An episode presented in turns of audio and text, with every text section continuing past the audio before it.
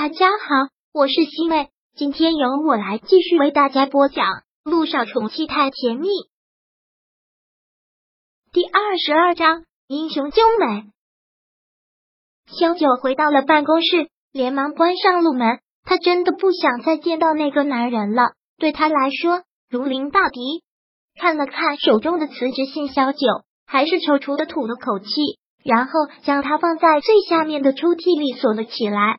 整理了一下情绪，刚要准备去查房，就听到外面一阵吵闹声。萧九那个庸医，那个杀人凶手，让他出来，让他给我滚出来！对，让他滚出来，让他给死者一个交代。萧九紧了紧眉梢，自从那台手术之后，他的心里就一直不安。该来的还是来了，就知道他们肯定会来闹的。这时，一个小护士匆匆跑了进来。肖医生，蔡大爷的儿子带了一大批人在外面拉着横幅闹，我们已经去通知陆院长了，你就先躲在这里，千万不要出去了。萧九真的不想当缩头乌龟，既然是冲他来的，他就该出面解决。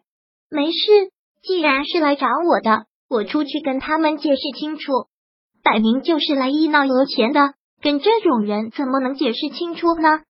那我这样躲着也不是办法。是福不是祸，是祸躲不过。放心吧，萧九还是走了出去。蔡大爷的儿子举着花圈叫嚣的厉害，高主任也一再的跟他解释：“你的心情我理解，但蔡大爷突然血管瘤破裂，这不是手术所致，是一种突发现象，是谁都左右不了的。行了，你们就是在推卸责任，让小九给我滚出来！”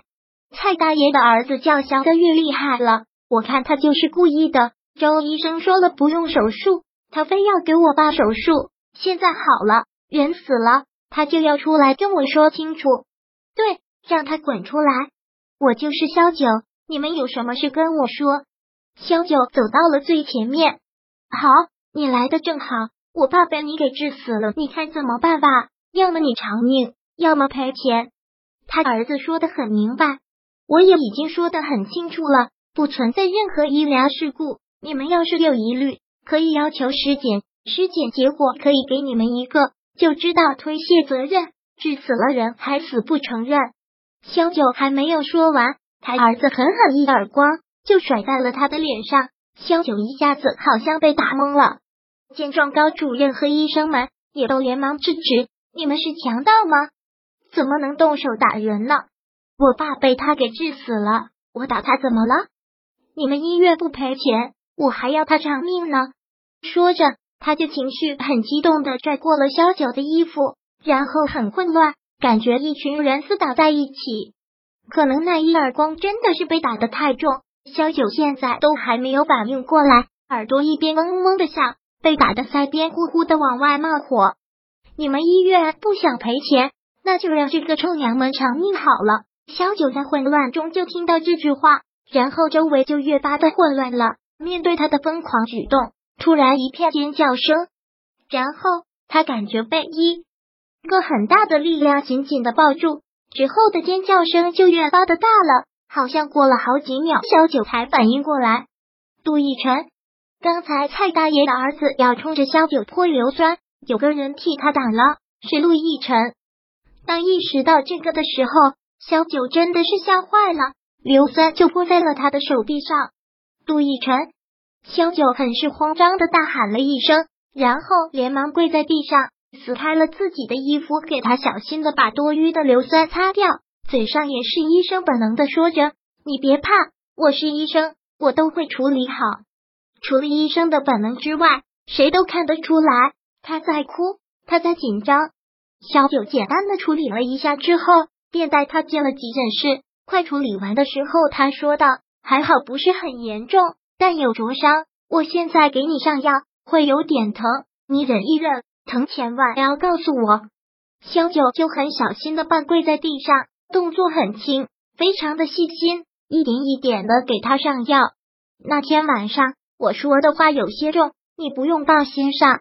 就在萧九给他上药的时候，他突然说了这么一句，让他的动作一滞。那天晚上之后，小九继续给他上药，紧紧的垂着头，没有你说的很对。听说你要辞职，这本跟我无关，但我不希望是因为我。如果真的是我，希望你不要这么做。我对你从来没有任何的亏欠，现在也不想有，明白我的意思吗？他现在说的话总是那么生硬，萧九都已经习惯了，只是说道：“明白。”多余的话，萧九没有说。给他包扎好了之后，萧九站起身来，很真诚的道谢：“刚才真的谢谢，但我希望以后你也不要这么做。我对你有很多亏欠，我也不想亏欠你更多。”陆亦辰冷笑：“明白。”陆亦辰话落，陆一鸣匆匆跑了进来，连忙问：“哥，你没事吧？”陆亦辰摇摇头：“没事儿，只是有点轻微灼伤。”那就好，可吓死我了。医闹的人呢？看到伤到了人，自己也害怕了。现在已经走了。陆一鸣说完之后，又看向了萧九。现在萧九被打的脸已经红肿。萧医生，你怎么样？萧九连忙摇头：“我没事，对不起，陆院长，是我给医院添麻烦了。我早就已经说过了，不关你的事，放心吧，医院会处理好的。”萧九点了点头。然后又看向了陆亦辰，叮嘱道：“你受伤的地方千万不要碰水，三天后回来换药，请务必过来，要不然感染了会很严重。”好，陆亦辰回答的也很干脆。小九转身走了出去，他必须要走了，因为他害怕在他面前忍不住的哭。但一走出去，他的泪就止不住。他不是恨他吗？为什么还要替他挡？就像六年前。车祸来临的时候，他紧紧的把他抱在怀里，紧紧的把他压在身下。他只是轻微擦伤，他却差点丢了命。陆亦辰，也许是，终于都是我命里的劫，遇到你就逃不掉。明明决定要忘记了，但是偏偏又忘不掉，又让他亏欠的越多，注定了他一辈子都要亏欠他，一辈子都要活在对他的愧疚当中，命中注定吧。第二十二章播讲完毕。想阅读电子书，请在微信搜索公众号“常会阅读”，回复数字四获取全文。感谢您的收听。